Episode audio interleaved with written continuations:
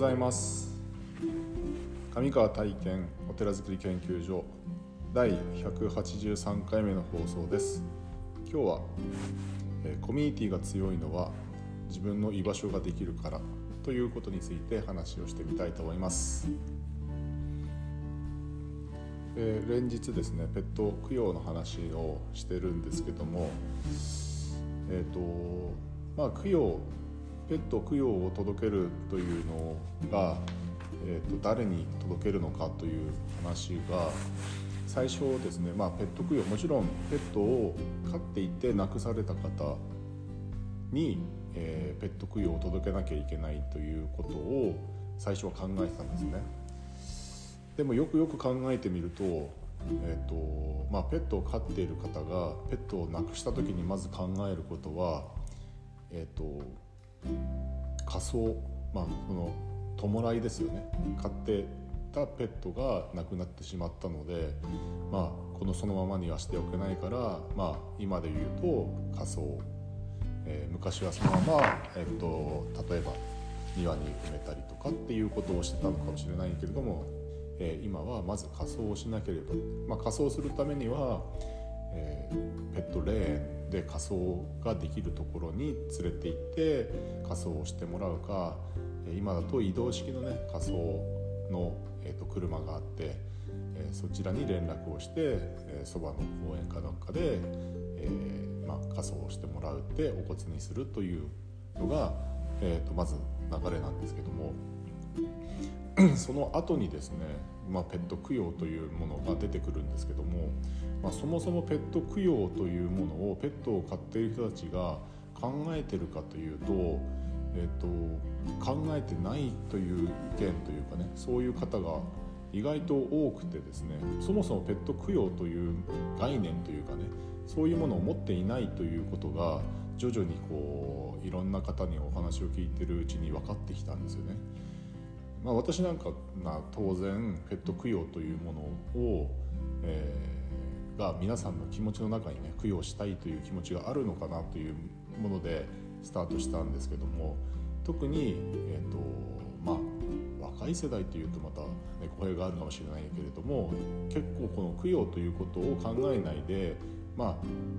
心の底にあるんだけど具体的な行為として供養ということを、えー、とするという意識があまりこう、うん、大きくないということが分かってきてでそれはどうしたからいいのかなというふうな話を考えていて、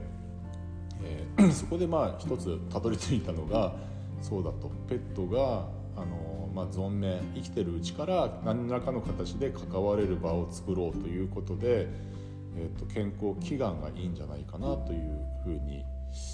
えー思ったんですね。で2年ぐらい前にですねちょっとこう、えー、Facebook の方でちょっとつぶやいてみたんですけども、まあ、ペットの健健康祈願っていうものがニーズがあるかなみたいなことをちょっとつぶやいてみたら、まあ、ある友人がですねあのぜひうちの、えっと、実家のワンちゃんを、えー最近調子悪いから健康祈願してほしいですって言って個人的にメッセージをいただいてで、えっとまあ、離れていたものだからリモートでですね、えっとご祈祷をさせてもらったんですね。でその,、まあ、そのペットはあのそれから元気になってすごくよかったまあ老犬なんですけれども元気になってよかったという話を、えー報告をいただいてあよかったなと思ったんですが、まあ、少なくともそういうふうに思っている方が、えー少なくともいたということは、えーそこにはニーズがあるなと思ったんですね。でニーズがあるということは何かというと,、えー、と生きてるうちから、えーペうん、とそのペットに、うん生きてるペットにも関われる、えーきっかけがあるなと。ということは生きてるうちから関わるっていうことは亡くなった時に供養というものを考えてもらえる、えーえーご縁を結べるなというふうに思ったんですね。で、えっとそのその話をしてると,、えっと何かいいそのこういうのどうですかというふうにこうペット供養の話ペット祈願の話をあちこちでしていると七五三なんていいんじゃないんですかとかっていうふうに言われてあペ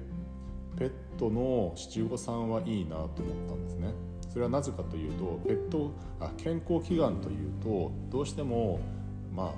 年を取ってですねちょっと調子が悪く病気になったりとか元気がなくなってきてからあ健康祈願してほしいなっていうような気持ちになる、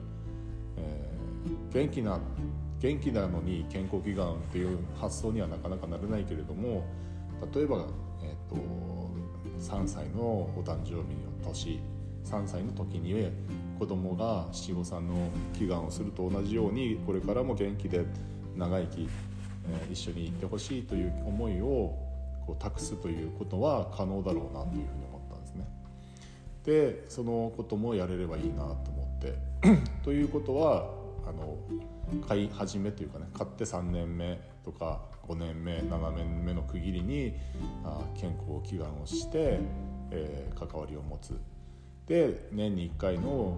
供養祭祈願祭の時にはえー、自分まだ現役現役というか生きてるペットの健康祈願と亡くなった、えー、ペットの飼い主さんが共にですねその場に、えー、居合わせて、え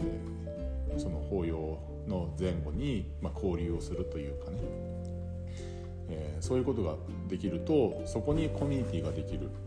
えー、昔自分も犬を飼ってたんですよですよというような話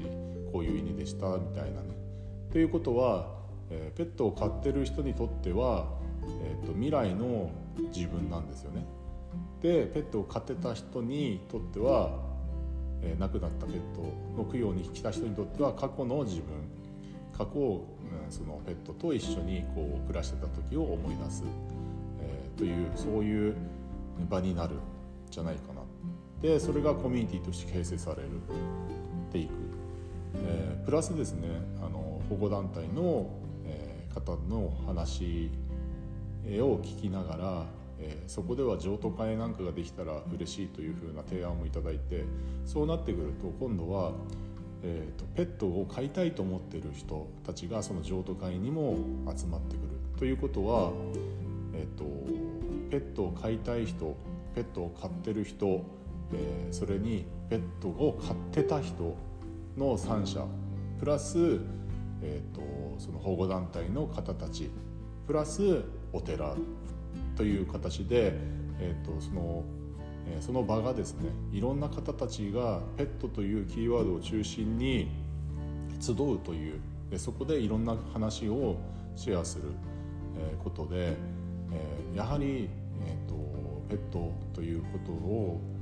中心にこうペットの命の話ですよねをこのお寺の場でできたらいい。でそのコミュニティペットを中心としたコミュニティがお寺でできる作ら作り上げ作れ作作れていくと,、えーと、そこに自分のその居場所が一つ新たにできるということが可能なのかなというふうにイメージしてるんですよね。でそのコミュニティっていうものが、えーと、自分のこう思いというか例えばペットを飼っている嬉しさを共有する楽しさを共有する例えばペットが亡くなってしまった悲しさを共有する、えー、例えばペットをこれから飼いたいけれどもいろんなところがちょっと不安な部分があったりとか、